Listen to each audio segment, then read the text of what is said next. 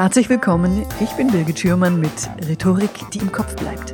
Dem Podcast für alle, die sich mit ihrer Präsentation von der Masse abheben wollen. Heute hören Sie die Folge 79, Optimal präsentieren, fünf Schritte und Ihre Zielgruppe klebt an Ihren Lippen. Hallo liebe Hörerinnen, liebe Hörer, das Thema heute ist wieder die Zielgruppe. Wie kommt's? Ich hatte gerade die letzte Folge zu diesem Thema im Kasten, da war ich auf einer Podiumsdiskussion eingeladen als Gast. Und bevor die Podiumsdiskussion losging, gab es noch einen Vortrag. Die Vortragende sollte dann hinterher ebenfalls auf dem Podium sitzen. Und ich war selber Teil der Zielgruppe, also war dieser Vortrag auch für mich bestimmt. Und während des Vortrags, da kam dann plötzlich oder stiegen plötzlich immer die verschiedensten Gefühle hoch. Das war sozusagen, ich würde sagen, ein Bad der Gefühle. Ja. Erst habe ich mich aufgeregt, dann habe ich mich geärgert. Ich war enttäuscht, ich war gelangweilt, ich habe versucht, meine Zeit äh, anders zu nutzen. So, was war passiert? Die Vortragende kannte uns, ihr Publikum und ihre Zielgruppe nicht. Oder vielleicht kannte sie ihre Zielgruppe, hat sich aber nicht darauf eingestellt. Der Vortrag ging an uns vorbei. Also keine einzige Information war relevant für mich. So nach dem Vortrag wusste ich jetzt genauso viel wie vorher. Also die Infos, die hatten überhaupt keinen Nutzen. Ich konnte aus der Präsentation auch nicht herauslesen, ob sie unsere Probleme kannte, ob sie sich dafür interessiert. Ich habe überhaupt nicht verstanden, was sie von mir will. Und am Ende, da habe ich mich dann gefragt, ja, Moment mal, also was soll ich denn jetzt Ihrer Meinung nach fühlen? Äh, was soll ich tun? Was soll ich denken? Und es ist tatsächlich, ich fand dann auch schade, weil ich hatte den Eindruck, dass er sich da auch große Mühe gegeben hat. Also es war eine wissenschaftliche Allgemeinabhandlung, die war randvoll mit Fach- und Fremdwörtern und sowas, braucht halt auch einfach mal viel Arbeit.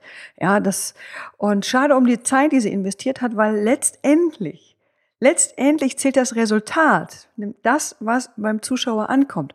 Und bei mir, bei mir ist angekommen, ja, sie interessiert sich nicht für mich, sie hat mir nichts zu sagen und ich als Zuhörerin bin ihr dann wohl einfach mal egal.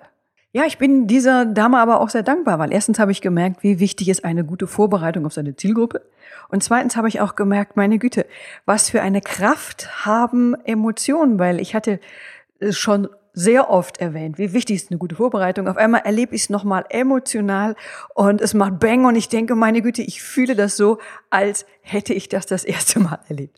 Und ich merke diese große Wirkkraft von Emotionen. Ich erwähne das ganz häufig im Zusammenhang mit Storytelling. Ähm, aber ich glaube, dass das sollte man wirklich, oder das sollte auch ich immer wieder im Hinterkopf und auch im Auge behalten. Denn wenn wir von Menschen reden, dann wollen wir etwas bewirken. Immer. Wir wollen unser Publikum bewegen, wir möchten etwas auslösen und sie irgendwo hinführen. Und auch wenn wir eine Vorlesung an der Uni halten, hat letztens zu mir jemand gesagt, ja, na ja, da möchte ich ja nur informieren. Das stimmt einerseits. Einerseits, einerseits wollen wir informieren, wir wollen unser Wissen weitergeben. Wir haben Wichtiges mitzuteilen, Forschungen, Ergebnisse, Infos, die uns auf dem Herz liegen. Andererseits wollen wir aber auch unsere Studenten mit unserer Begeisterung, mit unserer Leidenschaft für unser Thema anstecken. Ja, wir wollen, dass sie ebenfalls Feuer fangen. Und was noch dahinter steckt, wir wollen unsere Studenten einen Schritt weiterbringen. Also einen Schritt weiter zu großartigen Medizinern, großartigen Juristen, Juristinnen natürlich auch, Kulturwissenschaftlern, Kulturwissenschaftlerinnen und was weiß ich noch. So. Und egal in welchem Kontext wir vortragen, auch bei einer Uni-Vorlesung. Wir haben immer eine Verantwortung für die Menschen, die wir führen. Ich meine, schließlich legen sie uns auch ihre Zeit in die Hände. Meiner Meinung nach sollten wir auch mit dieser Zeit verantwortungsbewusst umgehen. Ja, tun wir es nicht. Beispielsweise bei einer Vorlesung, bei einem Vortrag, den wir jetzt, ja, den wir jetzt einfach mal runterleiern oder weil wir denken, ach, hat immer gut geklappt, das ist eine sichere Hausnummer. Dann können natürlich die Zuschauer, die Studenten wenig daran ändern. Vor allen Dingen Studenten rächen sich aber indem sie den Rest ihres Lebens schlecht über uns und unsere Vorlesungen denken und reden. Und wenn wir Pech haben, dann filmen sie gut meine Studenten das Ganze auch noch mit und man findet sich dann auf YouTube wieder. so. Ich erinnere mich jetzt zum Beispiel auch noch gut an meine Schulzeit. Ich weiß nicht, wie es Ihnen geht. Ich erinnere mich noch gut an meinen Lateinlehrer, an diesen, ah, diesen langweiligen, trockenen Unterricht, an diese langen, quälenden Stunden, die ich da verbracht habe. Ja, das waren auch emotionale Momente, die sich in meinem Gedächtnis eingruben. Ja. Also ich, und ich glaube, dass der Lateinlehrer wirklich nicht eine einzige Sekunde darüber nachgedacht hat, wie die Lebenswelt von 12 bis 16-jährigen Schülern aussieht, ja, und wie man eventuell als Lehrer diese Lebenswelt in den Unterricht einbauen oder einbinden könnte. Und wenn uns unsere Zuhörer ihre Zeit in die Hände legen, dann finde ich, dann haben sie auch das Recht, dass wir uns über sie Gedanken machen, ja, dass, dass wir versuchen, sie zu verstehen. Ja, wie denken sie, wie ticken sie? Wenn wir unser Publikum bewegen wollen, wenn wir das Publikum führen wollen, ja, dann wollen wir ja auch meist irgendwo hin, ja. Wir wollen von Punkt A nach Punkt B. Und von Punkt A nach Punkt B können wir sie entweder begleiten oder wir können sie darin unterstützen, dass sie den Schritt von A nach B selber gehen. Ich habe jetzt fünf Punkte für Sie aufgelistet, mit denen Sie sich optimal auf Ihre Zielgruppe einstellen. Inspirationen und Impulse, die Sie in Ihre Vorbereitung einfließen lassen können, damit sich Ihre Zielgruppe immer angesprochen fühlt und dementsprechend mitgeht. So, los geht's. Erstens, wenn wir unsere Zuhörer bewegen wollen, wenn wir sie überzeugen wollen, ins Handeln bringen wollen, dann müssen wir natürlich als erstes wissen, wo ist denn Punkt A bei unseren Zuhörern?